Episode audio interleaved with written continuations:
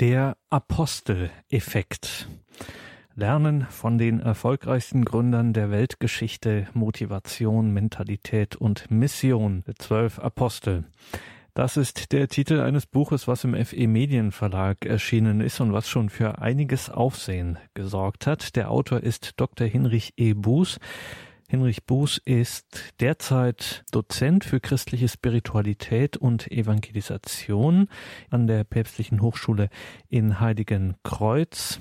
Er hat zunächst evangelische Theologie studiert, war dann Vikar und Pastor der evangelisch-lutherischen nordelbischen Kirche, ist dann zur katholischen Kirche konvertiert, hat dort auch einen Doktortitel erworben in Fallenda und arbeitet als katholischer Publizist und Karriereberater in Hamburg und ist seit 2013, wie gesagt, Dozent für Spiritualität und Evangelisation in Heiligenkreuz in Österreich.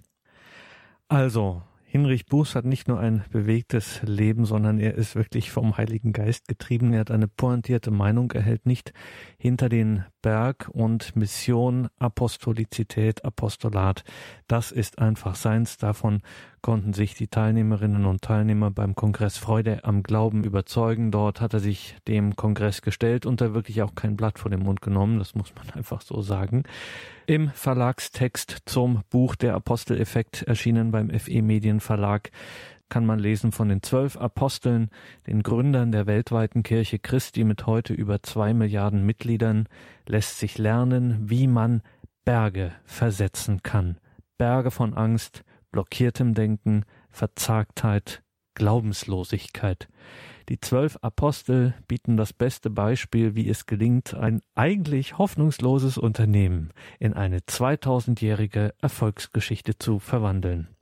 Lassen Sie sich mitnehmen, lassen Sie sich mitreißen von Hinrich E. Buß beim Kongress Freude am Glauben im Juli 2017 in Fulda. Bevor ich Sie, liebe Zuhörer, im Einzelnen begrüße, möchte ich im Anschluss an meinen äh, werten und verehrten Vorredner doch diejenige zuerst begrüßen, die sozusagen alles möglich gemacht hat, was zwischen Himmel und Erde passiert ist, was mit den Aposteln, über die ich sprechen werde, passiert ist, äh, möchte ich über und mit Maria sprechen und sie grüßen mit Ihnen zusammen. So machen wir das übrigens auch an unserer Hochschule in Heiligen Kreuz, wo ich Dozent bin.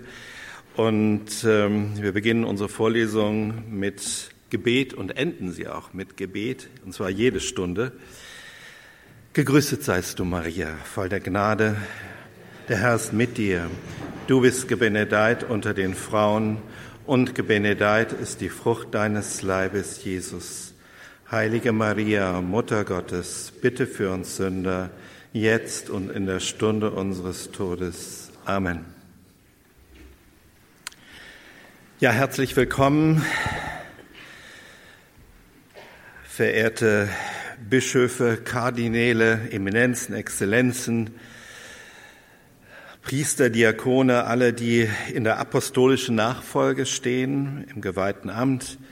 Ich grüße auch ganz herzlich alle Ordensleute, Laien, von denen wir gerade eben gehört haben, sogenannten und Mitgliedern in geistlichen Gemeinschaften, in apostolischen Diensten. Ich grüße Sie alle, die Sie, glaube ich, heute jetzt schon den fünften oder vierten Vortrag hören und so tapfer sind, dass Sie hier aushalten. Ich freue mich sehr, Sie zu sehen in dieser Halle. Ich grüße auch alle an den Fernsehbildschirmen heute oder auch in Zukunft. Es ist ja immer so, dass solche Reden durch, das, durch die digitale Revolution überall hin übertragen werden. Man hält einen Vortrag vor 40 Leuten oder vor 500 Leuten, wie auch immer, und im Internet wird dann der gleiche Vortrag 1000, 2000 oder vielleicht auch 10.000 Mal gesehen. Und so vervielfältigt sich das durch die moderne Technik. Insofern grüße ich auch alle Journalisten, die Freunde von Bonifatius TV, die die Übertragungsarbeiten machen und an den Kameras sitzen und natürlich auch alle Journalisten und Medienschaffenden, zu denen ich auch selbst neben meiner Hochschultätigkeit gehöre. Unsere Studenten in Heiligenkreuz fragen immer eigentlich wieder zwei Fragen. Warum werden die Kirchen immer leerer? Und zweitens, wie ist es möglich gewesen, dass die Kirche, die durch die zwölf Apostel gegründet wurde, so schnell wuchs?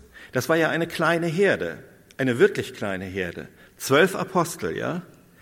Und vielleicht noch hundert äh, Jünger, die so um sie herum waren. Natürlich die Gottesmutter Maria mitten unter ihnen. Sie betete mit den Aposteln zusammen neun Tage lang um die Herabkunft des Heiligen Geistes, wie wir aus dem Beginn der Apostelgeschichte erfahren. Und dann wuchs aus dieser kleinen Herde ein wirklich großes Volk. Und das ist mein Thema heute.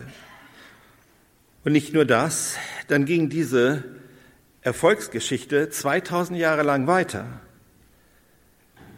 Und deswegen meine Frage, was können wir heute aus der Erfolgsgeschichte der zwölf Apostel für die Evangelisation lernen? Bei mir geht es also etwas praktischer zu.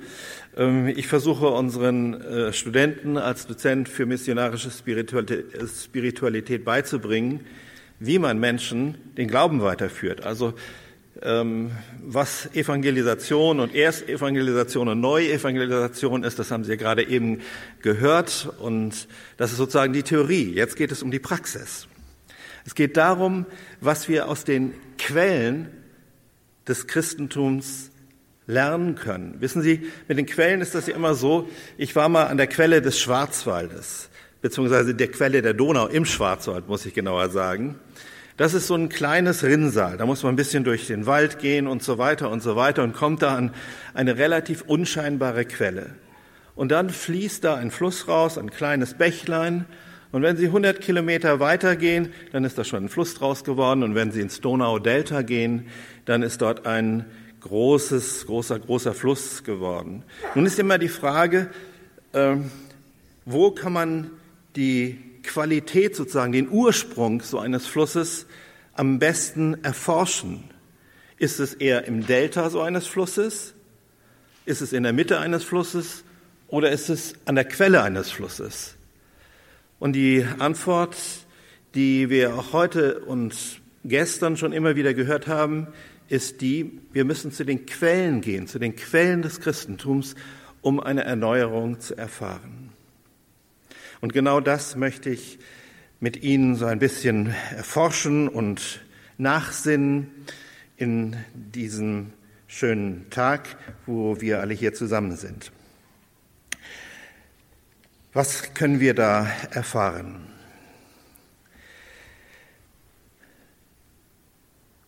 Zur Krise des Glaubens haben Sie schon genug gehört. Das möchte ich jetzt nicht mehr machen. Die Antworten, die dort gegeben worden sind, auch in dieser Tagung, sind ja schon reichlich vorhanden.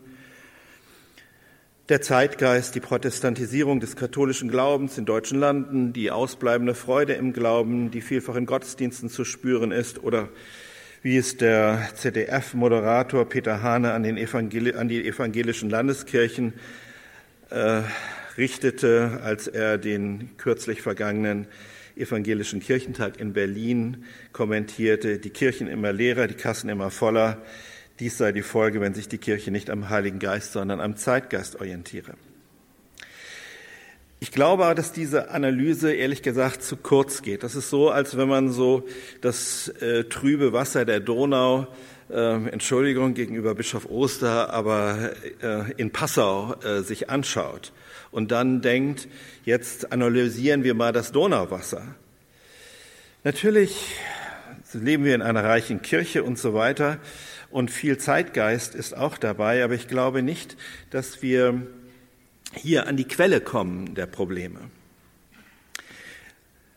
Die Freude im Glauben entsteht in der ganzen Geschichte des Christentums und vor allen Dingen in dieser ersten Zeit, die ich jetzt behandle, in diesen ersten 10, 20, 30 Jahren der Kirche, die entsteht immer aus der Begegnung mit Jesus Christus, aus der Bekehrung zu ihm, aus der neuen Gemeinschaft mit dem himmlischen Vater, aufgrund dessen wir uns Kinder nennen können, Kinder Gottes nennen können. Wissen Sie, was das eigentlich für ein Vorrecht ist, Kinder Gottes zu sein?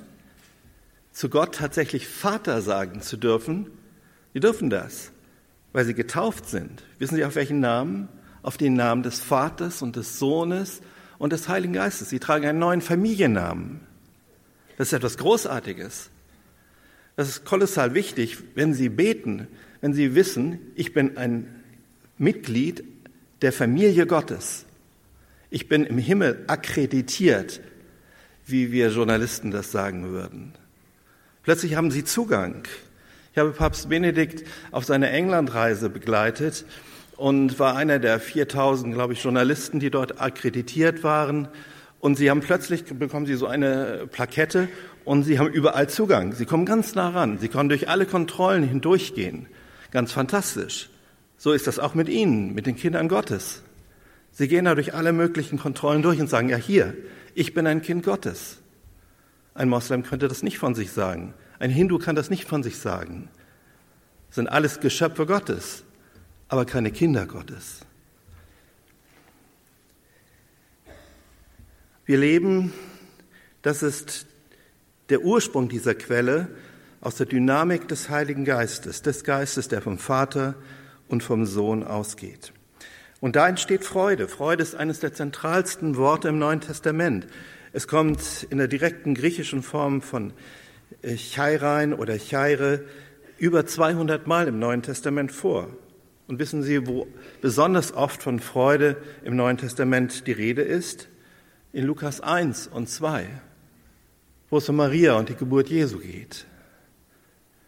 Papst Benedikt hat darauf hingewiesen, dass diese Begegnung zwischen dem Erzengel Gabriel und Maria damit anfängt, dass der Erzengel Gabriel zu ihr sagt, Chairete, freue dich. Im Ave Maria sagen wir immer, gegrüßet seist du. Aber man kann es direkt übersetzen mit, freue dich Maria. Du wirst schwanger werden. Und als sie dann schwanger geworden ist und Jesus geboren war, was passiert dann? Dann breitet sich eine riesige Freude aus. Das himmlische Orchester, die vielen Engel und Seraphim und Cherubim kommen an und sagen, oh ja, äh, der Sohn Gottes ist geboren. Die Hirten kommen an, sie freuen sich. Maria und Josef freuen sich natürlich. Dann kommen die drei Könige oder die drei Weisen aus dem Morgenland an und freuen sich. Was für eine gewaltige Freude ist da. Und dann nehmen Sie im Lukas-Evangelium das 15. Kapitel. Das handelt immer vom Wiederfinden, äh, vom Wiederfinden der Münze, vom Wiederfinden eines verlorenen Schafes und vom Wiederfinden dieses jüngeren Sohnes. Und überall ist am Ende unglaubliche Freude da. Wir nennen das Bekehrung.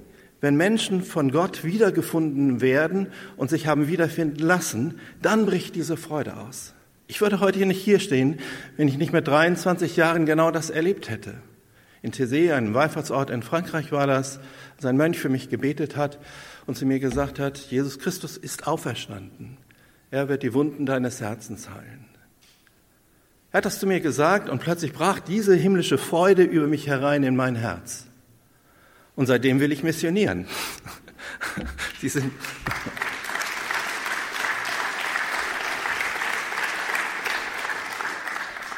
Diese Megale Chaire heißt das auf Griechisch. Man sagt das so, mega Freude, ne? kommt aus dem Griechischen. Mega Freude ist plötzlich da. Und die geht nicht weg, kann ich Ihnen bezeugen. 40 Jahre lang jetzt. Ich wollte Ihnen nicht mein Alter verraten, aber äh, 40 Jahre lang. Und mich hat auch bisher nichts stoppen können in dieser Evangelisation, Mission, das Evangelium hinauszutragen. Ich habe Klingelmission gemacht, an jeder Haustür geklingelt und sagt, guten Tag, ich bin der und der, komme von der Kirchengemeinde und so weiter. Ähm, und dann erzählen plötzlich Menschen, dass sie krank sind. Und man fragt, ja, darf ich für sie beten? Oder man sagt ihnen zum ersten Mal das Evangelium. Und Menschen sind erstaunlicherweise auch in unserer Zeit in Deutschland offen dafür, das Evangelium zu hören. Wir haben nicht alle verschlossene Ohren. Die Freude am Herrn ist unsere Stärke, sagte schon der Prophet Nehemia angesichts einer desaströsen Lage damals in Israel, als die Israeliten aus dem Exil nach Jerusalem zurückgekehrt waren, alles zerstört war. Wie kommen wir nun auf die Spur dieser Freude? Davon will ich sprechen. Das ist das Zentralste, was wir von den Aposteln lernen können. Apostolische Spiritualität nennen wir das auch. Und dazu ist es gut, eine lebendige Vorstellung vom Leben und dem Wirken der Apostel bis heute zu gewinnen. Ich will natürlich keine Werbung für mein Buch Der Aposteleffekt machen, das so aussieht. Ähm, aber ich will Ihnen ein bisschen erzählen, wie es mir dabei gegangen ist, als ich vier Jahre lang immerhin an diesem Buch gearbeitet und geforscht habe. Je mehr man sich mit den zwölf Aposteln beschäftigt, desto mehr kommt man ins Staunen, der Antwort näher, wie neue Freude und Kraft im Glauben entsteht. Überall bekehren sich Menschen zu Jesus Christus. Das ist das Wirken der Apostel. Bis heute übrigens. Sie sind ja keine toten Personen, sondern äußerst lebendig im Himmel. Ja, das sind wir uns wahrscheinlich darüber einig, wenn man in der eucharistischen Liturgie zum Beispiel die Apostel anruft. Dann rufen wir sie ja nicht als tote, sondern als lebendige Personen an. Überall bekehren sich Menschen zu Jesus Christus. Gemeinden werden gegründet, entstehen neu. Sie werden übrigens nicht in pastoralen Räumen fusioniert und auch nicht, wie es mir manche Priester unter der Hand gesagt haben. Ich bin da immer neugierig und frage sie, ähm, das Geheimwort so dafür ist pastorale Träume, sagen die einen, und pastorale Albträume, sagen die anderen.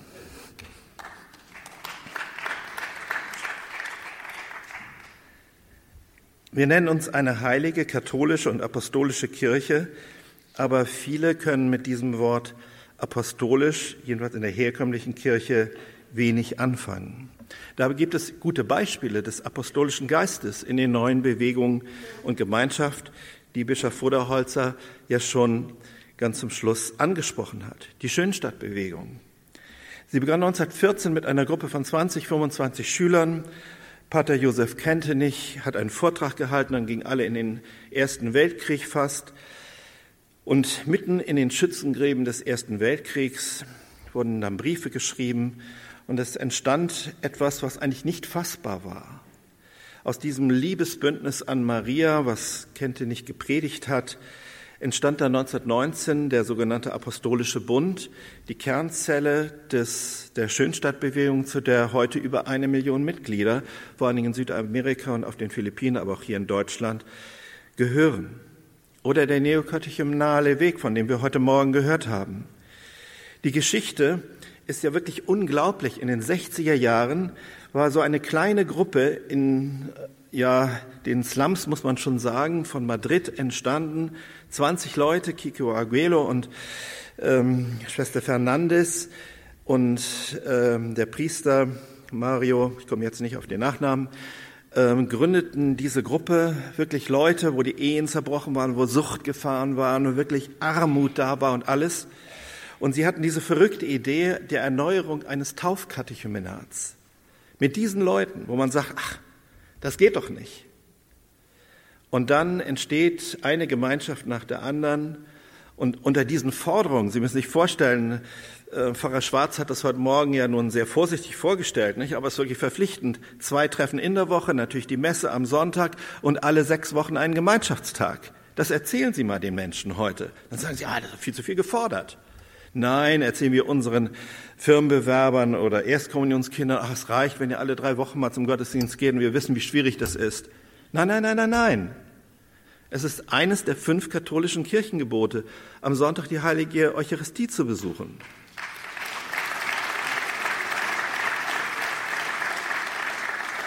Und eine schwere Sünde, die gebeichtet werden muss, wenn man es nicht tut. Da gibt es wenig Priester, die das in dieser Deutlichkeit sagen. Und,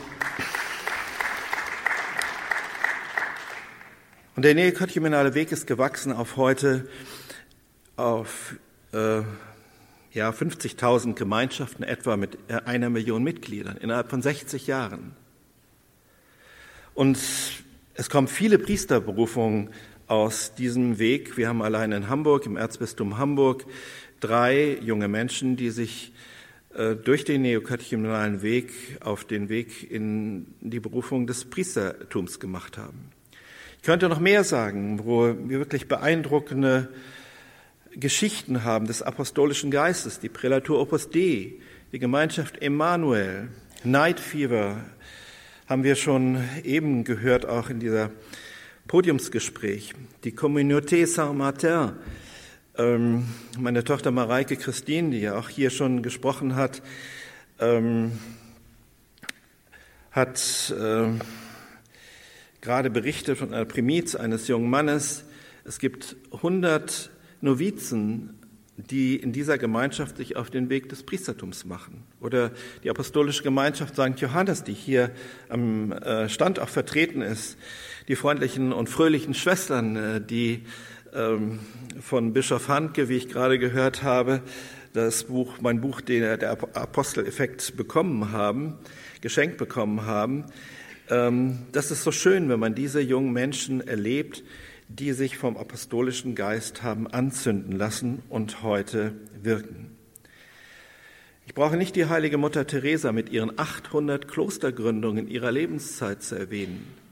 Wir staunen ja immer schon darüber, wenn Bernhard äh, von Clairvaux, der Gründer unseres äh, Klosters in Heiligenkreuz, äh, der 350 Klöster in seiner Lebenszeit gegründet hat, so viele Klöster gründen konnte. Aber Mutter Teresa hat ihn noch übertroffen mit nichts in den Händen als dem Gebet, der eucharistischen Anbetung zum sogenannten dürstenden Jesus, wie sie das nannte, dem Vertrauen auf das Wirken des Heiligen Geistes. Oder denken Sie an Mary's Meals, 1995 gegründet. 1,2 Millionen Mahlzeiten für Schulkinder täglich, heute.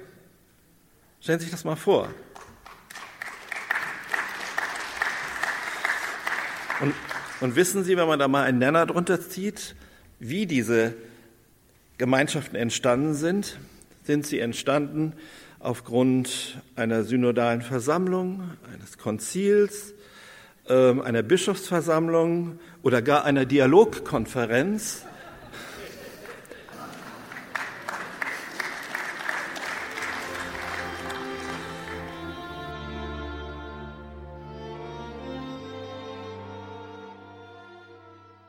Wie kann man den apostolischen Geist beschreiben? Es ist relativ einfach. Wenn Sie in die Bibel schauen, bleiben wir mal beim Lukas-Evangelium, das ich besonders liebe. Lukas 1 bis 2, Lukas 9, 1 bis 2. Da werden die zwölf Apostel und später 70 und 72 Jünger ausgesandt. Sie bekommen die Vollmacht Gottes mit auf den Weg. Jesus segnet sie also, überträgt die Kraft und die Dynamik des Heiligen Geistes auf sie. Also aus dem Gebet heraus entstehen immer die apostolischen Bewegung. Das ist die eigentliche Quelle. Und wenn Sie hören oder fragen Sie die apostolische Gemeinschaft St. Johannes, wie viele Stunden Sie am Tag beten, und Sie werden staunen, wie viele Stunden das sind. Sie bekommen Vollmacht mit auf den Weg und dann gehen Sie mit nichts in den Händen los. Kein Geld, Sie denken vielleicht, dass ich jetzt ein Apostel für die arme Kirche, für die sogenannte arme Kirche bin. Bin ich nicht. Wissen Sie, warum nicht? Die Apostel gehen zwar ohne Geld, ohne Tauschkleidung und so weiter und so weiter los, aber warum? Weil sie beim nächsten Ort, wo sie ankommen, auf die Gastfreundschaft hoffen. Wir haben das noch als evangelische Christen gelernt, wenn ein Missionar in die Stadt kommt oder in unsere Wohnung kommt, dann nehmen wir ihn auf und bewirten ihn. Das ist sozusagen ein, eines der Grundgesetze der evangelikalen Christenheit, das zu tun. Man soll sie wie ein Engel behandeln, der zu Besuch kommt, diese Missionare. Und das ist ein sehr, sehr gutes Prinzip. Sie werden aufgenommen und können das geben, was sie zu geben haben, nämlich den Frieden in Jesus Christus. Das können sie geben. Und dann haben sie noch etwas zu geben. Sie können und sollen für Kranke beten und nicht nur beten und sie heilen. Das steht in Lukas 1 bis 2. Und dann noch etwas. Und sie sollen die Dämonen, die unreinen Geister austreiben. Und Im Griechischen steht da rausschmeißen. Wie man einen unfreundlichen Gast aus dem Haus schmeißen kann. Ja? Und wie kehren sie zurück? diese Apostel und Jünger. Völlig deprimiert sagen sie, oh, keiner wollte uns aufnehmen, wir sind fast verhungert. Wir haben für Kranke gebetet und keiner wurde gesund. Und die unreinen Geister, oh wei, die sind über uns gekommen und sie haben uns rausgeschmissen. Nein. Nein, sie kehren voller Freude, wie es da heißt, zurück. Sogar die Dämonen gehorchten uns, steht dort, wenn wir den Namen Jesu ausriefen. Und Jesus jubelt und sagt voller Freude, ich sah den Satan wie ein Blitz vom Himmel fallen. Und so ist das Reich Gottes auf die Erde gekommen. Der apostolische Auftrag ist eigentlich ziemlich klar. Auch in Matthäus 28, 18 bis 20. Wir sollen in die Welt hinausgehen, also wir sollen keine Sitzungen machen. Bitte schön, sagt Jesus nichts davon, ja? keine Sitzung, sondern gehen. Beim Gehen kann man auch was besprechen, das will ich nicht bestreiten, aber gehen. Und dann sagt er, macht alle Menschen zu meinen Jüngern, tauft alle Menschen, alle Völker und sagt dann, siehe, ich bin bei euch alle Tage bis zum Ende der Welt. Ja, was ist das denn? Und nicht erst auf Nachfrage vom Evangelium reden, nach dem Motto, ich muss erstmal selber heilig werden, bevor ich Auskunft geben kann über das Evangelium, sondern gefragt und ungefragt sich zu Jesus Christus zu bekennen. Das ist gar nicht so schwierig übrigens. Sie brauchen nur zu sagen, ich gehe sonntags zur heiligen Messe. Sagen Sie das mal einfach irgendwo am Tisch, beim Autofahren, Bus und so weiter. Sie haben sofort ein Gespräch über den Glauben. Oder ich bin katholischer Christ. Oh, Sie fürchten sich wahrscheinlich vor dieser Aussage, ja? Ich bete das Ave Maria. Oder holen Sie Ihren Rosenkranz, wenn Sie eine haben, aus der Tasche. Hilft auch schon. Ist ganz einfach. Hier.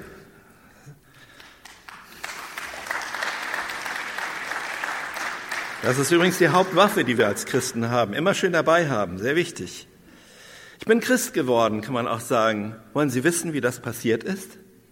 Ich habe selten ein Nein darauf gehört. Menschen sind schon neugierig, wie das passiert, weil ihnen das ja völlig unbekannt ist. Sehen Sie, in Hamburg haben wir keine 50 Prozent getauften Menschen mehr. Etwa drei bis vier Prozent, alle Konfessionen zusammengerechnet, gehen sonntags in die Kirche. 96 Prozent tun das nicht. Ja, was für ein Missionsfeld haben wir? Wir haben in Hamburg auch die ganze Welt zu Gast. Nationen Afghanis, äh, aus Afghanistan, aus Südamerika, von den Philippinen und so weiter und so weiter. Übrigens in der katholischen Kirche sehr, sehr wichtig, weil das ganz häufig äh, auch unsere Gottesdienstbesucher sind. Wenn wir nur die deutschen Christen hätten, sähe es noch viel schlimmer aus bei uns. Schauen wir uns nun die einzelnen Apostel ein bisschen genauer an. Um auf die Spur des apostolischen Geistes zu kommen, der ein bisschen zu fehlen scheint in der deutschsprachigen katholischen Welt. Matthäus, Thomas, Petrus, Paulus, Sie kennen vielleicht die Namen. Aber warum wissen wir Theologen, auch viele Christen, Priester, Pfarrer, so wenig von den Aposteln? Es hat in den letzten 250 Jahren seit der Aufklärung durch die kritisch-historische Forschung, wie ich sie nenne, nicht die historisch-kritische, sondern die kritisch-historische Forschung, der sogenannten modernen Exegese einen heimlichen Prozess der Verschleierung und der Verhüllung der Apostel gegeben. Das hat nichts mit einer Verschwörungstheorie zu, zu tun, wie das jetzt der, der freundliche Rezensent meines Buches Aposteleffekt gerade in der Tagespost geschrieben hat, Herr Pfarrer Vossen, Vossen aus Köln. Das ist eine Realität. Schauen Sie einmal in die großen Lexika wie LTRK oder der evangelische Kommentar EKK oder auch nur in die Erklärung der Einheitsübersetzung und schauen Sie dort, was über die Apostel zu lesen ist. Da bleiben Sie völlig verwirrt zurück. Nehmen wir einmal den Apostel und Evangelisten Matthäus, das ist übrigens mein Lieblingsapostel als Publizist. Dieser reiche Zollunternehmer, der war schwer reich. Man musste damals Millionär sein, also Euromillionär, um eine, ein Zollgebiet kaufen zu können und pachten zu können für eine bestimmte Zeit. Das war ein Unternehmer, der viel, viel Geld auf einer Auktion aufwenden musste, um dieses Gebiet zu kaufen oder zu pachten. Das war das Gebiet am nördlichen Ufer des Sees Genezareth, da geht die Via Maris längs, vom Mittelmeer über Kapernaum, über den Jordan hinüber Bethsaida und dann ging es weiter nach Persien bis nach China oder Indien hinein oder noch weiter wurden Waren hin und her transportiert. Also ein lukratives Gebiet. Und er saß auch nicht an einem Zolltisch, wie es immer so schön heißt, sondern hatte ein kapitales Haus, ein, äh, wo er mehrere Mitarbeiter hatte und die Zolldinge abwickeln konnte. Er wurde von Jesus in seine Schülergruppe berufen. Das war natürlich ein Skandal damals, weil diese Zollunternehmer als Kollaborateure der Römer verhasst waren. Aber er war ein schriftkundiger Mann. Er beherrschte neben Aramäisch, Hebräisch auch die damalige Weltsprache. Und Matthäus hat sich senden lassen. Seine weiteren Reisen im vorderen Orient sind teils legendarisch bezeugt, aber haben sicher einen historischen Kern. Er kam schließlich bis nach Oberägypten, Äthiopien, wo er im Haus des Kämmerers der Königin aufgenommen werden wurde. Dieses, dieser Kämmerer, der in Apostelgeschichte 8 beschrieben wird, dessen Bekehrung dort berichtet wird. Er starb etwa 62 nach Christus als Märtyrer, wie in der Passio Matthaei, einem auch ziemlich legendarischen Werk, berichtet wird. Das ist übrigens ein Grund natürlich, warum man annehmen könnte, dass sein Werk vor 62 verfasst worden ist, nämlich das Matthäusevangelium. Bekanntlich äh, werden ja Schriften nicht nach unserem Tod verfasst, sondern vor unserem Tod. Doch in der Einleitung zur Einheitsübersetzung lesen wir, das Matthäusevangelium, Zitat, setzt den Untergang Jerusalems voraus, Klammer auf, 70 nach Christus, Klammer zu. Es ist wohl um 80 nach Christus verfasst worden und zwar vermutlich in Syrien. Als Verfasser nimmt man heute einen uns nicht näher bekannten judenchristlichen Lehrer an, der noch Schüler der Apostel war. Zitat Ende. Also, was wird hier behauptet von der modernen Exegese? Irgendein uns nicht näher bekannter Lehrer, also ein Ghostwriter oder ein Plagiateur, soll dieses große Werk, das im zweiten Jahrhundert als 45 Evangelium im Umlauf waren, als das wichtigste, wörtlich als das erste Apostel-Evangelium wertgeschätzt wurde.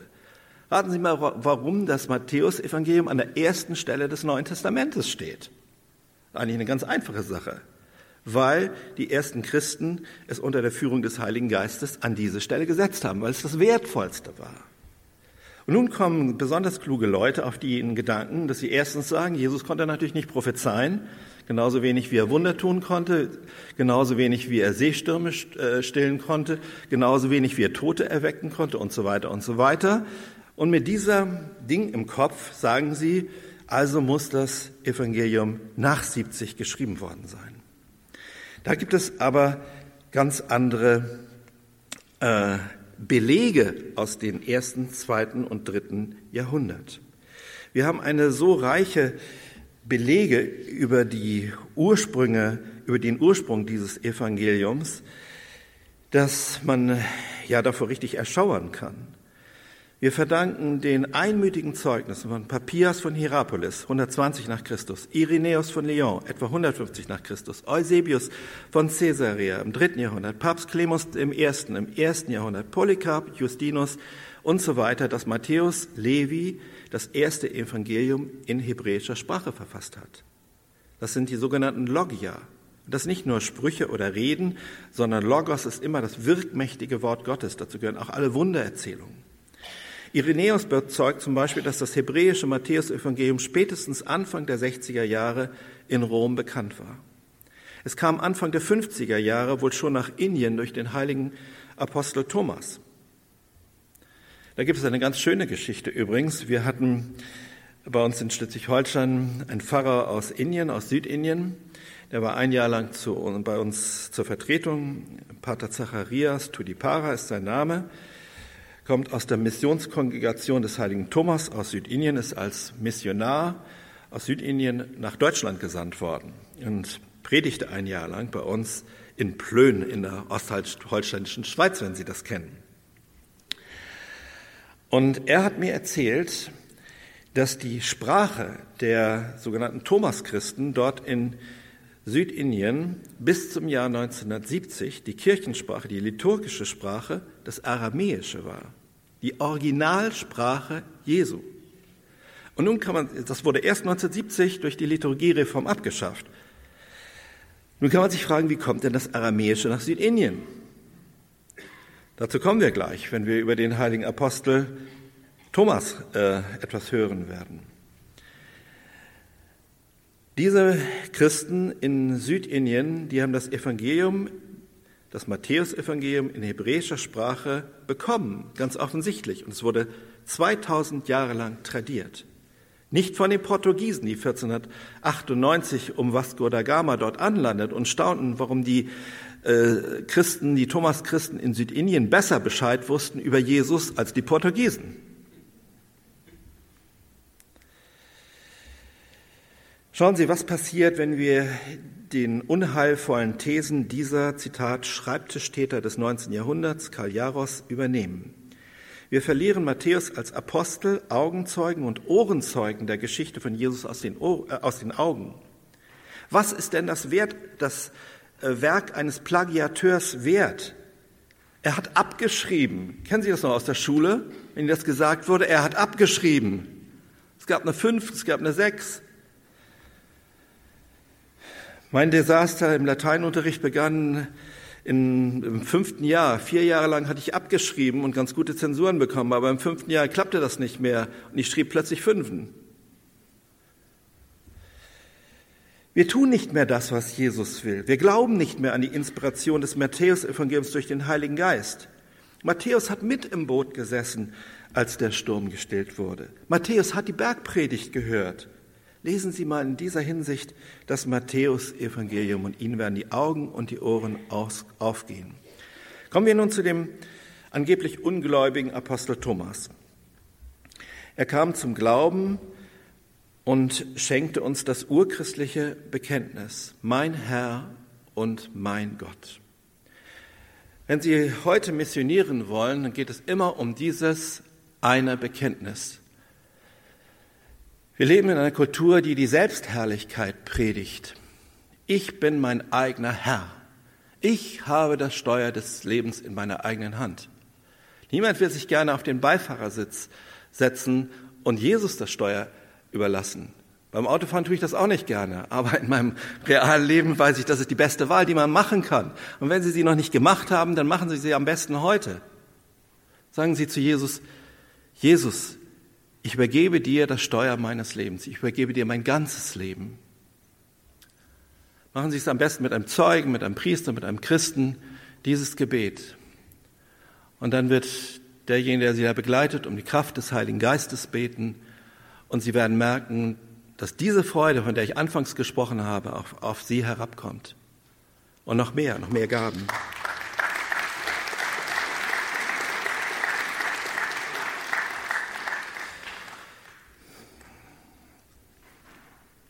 In diesem lebendigen Teil, zu dem, zu der jetzt der heilige Apostel Thomas im ersten Jahrhundert in den 40er und 50er Jahren gegangen ist, entsteht eine sehr lebendige Christenheit, von der wir sehr viel lernen können. Sehen Sie, das ist das Tolle. Das ist das, was ich am Anfang meinte. Da ist die Quelle mit dem Wirken der ersten Apostel und dann plötzlich gehen wir ins 21. Jahrhundert und entdecken, dort in Indien, dort ist eine sehr lebendige Christenheit. Der Pater Zacharias hat mir erklärt, dass sie jeden Monat zu einem sogenannten Einkehrtag, zu Exerzitien zusammenrufen. Das ist ein Tag, wo die ganzen Christen dort aus einem bestimmten Gebiet zusammen sind. Er sagte, vor 40 Jahren kamen zu einem Einkehrtag 200, 300 Personen. Heute kommen zu dem gleichen Einkehrtag sieben bis 8.000 und das jeden Monat. Und das Schöne ist, dass diese Christenheit nun anfängt, uns zu missionieren. Die Missionare, der Apostel Thomas ist den Weg von Israel bis nach Südindien gereist. Aber nun passiert genau das Gegenteil. Nämlich die Christenheit in Südindien sendet zu uns die Missionare. Die Missionskongregation des heiligen Thomas, die Pater Zacharias 1968, also im Jahr dieser Kulturrevolution hier in Europa, gegründet hat, damals mit 30 Priestern, hat heute 350 Priester. Die lassen sich alle hier in die westliche Welt aussenden, weil wir Missionsland sind.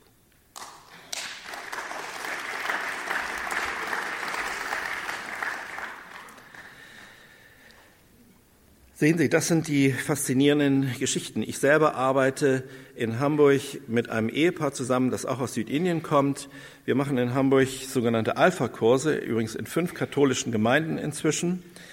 Und äh, der Kurs, der gerade zu Ende gegangen ist, den haben wir in englischer Sprache gemacht, weil in Hamburg viele Ausländer sind, die nur Englisch verstehen. Und wir hatten im letzten Kurs, der jetzt Mitte Mai aufgehört hat, hatten wir 45 Teilnehmer und Mitarbeiter und immerhin 30 junge Menschen, so im Alter von 20 bis 35, haben sich jetzt auf den Weg gemacht und sind in kleinen Gemeinschaften, in sogenannten Hauszellgruppen, äh, ja, Teilnehmer und lernen das Beten, lernen das Vaterunser und alles, was wir ihnen so beibringen. Wer mehr über die Apostel erfahren will, sollte die Apostelgeschichte des heiligen Lukas lesen. Das ist hochspannend. Da erfahren Sie mehr vom apostolischen Abenteuer. Wie kommt nun diese apostolische oder missionarische Spiritualität zu uns? Jesus spricht von einer Taufe mit dem Feuer des Heiligen Geistes. Feuer, das wusste schon der heilige Augustinus und Kirchenlehrer, muss bekanntlich angezündet werden und nur derjenige, der das Feuer auch erhalten hat, kann es weitergeben. Aus der Geschichte der Apostel, die ich im Aposteleffekt zu rekonstruieren versucht habe, sieht man, wie aus ängstlichen, zweifelnden, zögernden Menschen wie du und ich leidenschaftliche, begeisternde und auch leidensbereite Apostel wurden. Als zu Pfingsten der Heilige Geist herabkam, da wurden die Apostel, allen voran Simon Petrus, der Fels der Kirche, die Schlüsselperson der Kirche. Übrigens, Simon Petrus ist neben Jesus die meistgenannte Person im Neuen Testament. Ich frage mich immer, wie man daran zweifeln kann, dass er der erste äh, aller Jünger ist, aber das nur nebenbei. Aus Petrus wurde eine Person, die mit Leidenschaft, Begeisterung, Todesmut und Leidensbereitschaft predigte sich von diesem Feuer anzünden lassen. Dafür gibt es übrigens keine Pensions- und Altersgrenze. Nicht, dass Sie denken, ha, das ist nur für die Jungen. Nicht? Es gibt immer die Ausreden. Die einen sagen, ich bin zu jung dafür, die anderen sagen, ich bin zu alt dafür. Ich erinnere an, äh, an den Pfarrer Buschow, der KTV gegründet hat, nach seiner Pensionierung. Und der es bis zum letzten Abendzug äh, irgendwie gemacht hat. Und jetzt haben wir hier den liebenswerten Nachfolger, äh, der KTV weiterführen wird. Das sind die Werke, es gibt keine Altersgrenze, es gibt keine Pensionierung im Dienst Jesu, im Dienst am Reich Gottes. Lassen Sie sich rufen von Jesus. Damit fängt der apostolische Dienst an. Lassen Sie sich rufen. Jesus ruft heute. Er ruft heute Sie und mich und dich. Er ruft. Und Sie haben die Möglichkeit zu sagen, nee, nee, Das ist mir auch reichlich unbequem. Da muss ich viel arbeiten, viel reisen, viel Geld vielleicht ausgeben. Nein. Ohne dieses Feuer geht es nicht. Und lassen Sie sich von den Aposteln inspirieren. Lesen Sie die Briefe der Apostel in der Bibel. Fast das gesamte Neue Testament ist von Aposteln geschrieben. Die Petrusbriefe, den Judasbrief, die Johannesbriefe, die Paulusbriefe, die Offenbarung des Johannes. Die zwei Evangelien von Matthäus und Johannes sind Apostelevangelien. Die beiden anderen von Markus und Lukas sind immerhin von Mitarbeitern von Paulus und Petrus geschrieben. Ebenfalls sehr authentisch und zeitnah geschrieben. Alles Werke, die, wenn man den Frühdatierern glaubt, denen ich natürlich folge, äh, im Jahr 50 bis 60 nach Christus die Offenbarung des Johannes vielleicht als letztes ein bisschen später geschrieben worden sind. Sehen Sie, das Spannende ist, die Wirkungsgeschichte, der Effekt Apostel, und damit komme ich zum Ende, geht bis heute weiter. Welche gewaltige Wirkungsgeschichte hat der Apostel Paulus bis heute ausgelöst? Welche gewaltige Wirkung geht von dem Apostel Jakobus dem Älteren aus? Santiago de Compostela begann 800 Jahre nach seinem Tod in Spanien und ist seit 1200 Jahren einer der wichtigsten Wallfahrtsorte der Christenheit. Wie kann man nur auf die Idee kommen, dass der Apostel Jakobus der Ältere, der im Jahr 42 nach Christus, nach dem Zeugnis der Apostelgeschichte, hingerichtet worden ist, dass der tot ist. Er hat eine gewaltige Wirkung entfaltet. Er wirkte dann als weißer Ritter in der Reconquista bei der Befreiung Spaniens von der islamischen Besetzung mit. Wenden Sie sich an einzelne Apostel direkt es ist gut, sich einen Lieblingsapostel auszuwählen. Zurück zu den Anfangsfragen nach den leeren Kirchen und warum es eine apostolischen Christenheit der ersten Jahrhunderte in vielen Teilen der Welt in der katholischen Christenheit so anders als hierzulande war und ist. Wir können von den Aposteln lernen. Es gibt zwar keine spirituelle Erfolgsformel, kein Rezept, aber vielleicht ein paar goldene Regeln. Das erste ist, dass wir uns von dem großen Auftrag Jesu anstecken lassen. Natürlich denken wir, dass es unmöglich ist, die ganze Welt zu missionieren. Klar denken wir das. Aber in der Bibel steht, nichts ist unmöglich dem, der glaubt. Und das ist wahr, wenn wir Gottes Wort in der Dynamik des Heiligen Geistes folgen. Und wir arbeiten als Christen auch nie als einzelne Angler sozusagen, sondern immer als Fischer in einem Team um eine große Zahl von Menschen zu retten. Nicht um irgendwelche Erfolgsstatistiken wie in der Wirtschaft zu schreiben, sondern weil wir Menschen retten wollen. Wie es heute Morgen schon richtig gesagt wurde, wir müssen nicht die Kirche retten, sondern wir müssen viele, viele, viele Menschen retten.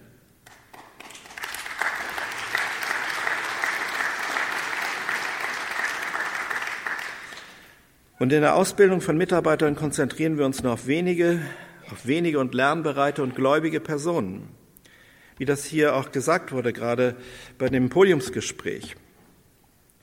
Wir brauchen gläubige Personen, die mit dem Feuer des Heiligen Geistes angezündet sind und dann etwas weitergeben können. Die anderen schaden nur. Und auf den Kommunikationsstraßen der Welt, die sich übrigens gewaltig erweitert haben durch die digitale Revolution, können wir unsere Netze auswerfen. In den Medien, bei WhatsApp, bei Facebook, wo es auch immer sein mag. Wir haben ja heute tolle Möglichkeiten, die finanziell wesentlich günstiger sind. Wir kämpfen einen Kampf nicht gegen Menschen, sondern gegen finstere Mächte und Gewalten, aber wir werden siegen mit den heiligen Aposteln, mit den Engeln und den himmlischen Heerscharen und im Namen Jesu. Und wir sind keine arme oder armselige Kirche, damit komme ich nochmal auf diesen Punkt zurück, sondern wir verkünden das Reich Gottes, Sehen Sie, wir haben einen Vater im Himmel, der unendliche Gaben für uns hat. Der hat viele Fahrräder, viele Häuser im Himmel, der hat ein ganzes Universum geschaffen. Ja, wenn Sie sich an den himmlischen Vater richten, dann und wir wissen, dass der himmlische Vater uns gute Gaben geben will, dann brauchen wir uns tatsächlich nicht zu sorgen, wie es in der Bergpredigt heißt. Schon gar nicht um Essen und Kleidung und solche Geschichten. Dann werden sie selber auch großzügig. Das kann einen gewissen, äh, eine gewisse Gebefreudigkeit auch bei Ihnen auslösen, was das Finanzielle betrifft. Schauen Sie, wir haben einen reichen Gott, der im Himmel Heilung hat für so viele Kranke, Befreiung für die todesverfallenen und gebundenen Menschen. Und erfüllt mit diesem apostolischen Geisten werden sich die Kirchen wieder füllen, wird Freude ausbrechen über die vielen Bekehrten. Sehen Sie, das ist für mich immer so wunderbar, wenn ich die Bekehrten sehe. Nun schon ein paar Jahrzehnte. Die Kirche ist da nicht mehr eine Sterbestation, wo man denkt, hu, wir werden alle immer älter, sondern sie ist eine Geburtsstation, wo viele neue, neu geborene Christen leben. Und man lebt mit diesem Geschrei der Neugeborenen. Wunderbar. Letzte Frage. Ich wollte Sie, bevor Sie geklatscht haben, und Sie haben schon fast zugestimmt, ähm, fragen, ob Sie mit mir diese Vision teilen dann antworten Sie doch mit Amen. Amen. Gelobt sei Jesus Christus.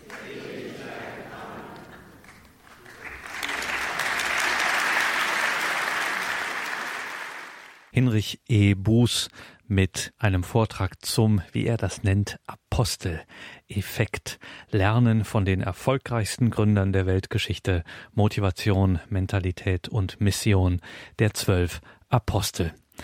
Der Aposteleffekt, so war nicht nur dieser Vortrag aus dem Jahr 2017 überschrieben, so heißt auch das erfolgreiche Buch von Hinrich E. Buß, erschienen im FE Medienverlag, Der Aposteleffekt. Alle Angaben dazu stehen in den Details zu dieser Sendung auf horeb.org. Liebe Hörerinnen und Hörer, wenn Sie auf horeb.org schauen, dann finden Sie Links zu weiterführenden Informationen, wie man sich ehrenamtlich bei Radio Horeb einbringen kann. Schauen Sie sich das an, lesen Sie sich all diese Möglichkeiten durch, die es gibt, sich ehrenamtlich im Reich Gottes bei Radio Horeb zu engagieren, das Radio bekannter zu machen, den Sendebetrieb, sei es auf einer eher technischen Ebene, sei es auf einer eher redaktionellen Ebene, ehrenamtlich zu unterstützen. Eine großartige Sache. Lesen Sie sich das durch, bewegen Sie das in Ihrem Herzen, nehmen Sie das mit ins Gebet, dass Gott, der Heilige Geist, Geist ihnen hier Wege zeigt, ob und wie sie dieses Radio, dieses große Evangelisationsunternehmen unterstützen können. horeb.org, horeb.org. Mein Name ist Gregor Dornis. Ich darf mich an dieser Stelle von Ihnen verabschieden, wünsche Ihnen viel Freude hier im weiteren Programm und immer dran denken, hören und handeln. Hören Sie noch oder handeln Sie schon?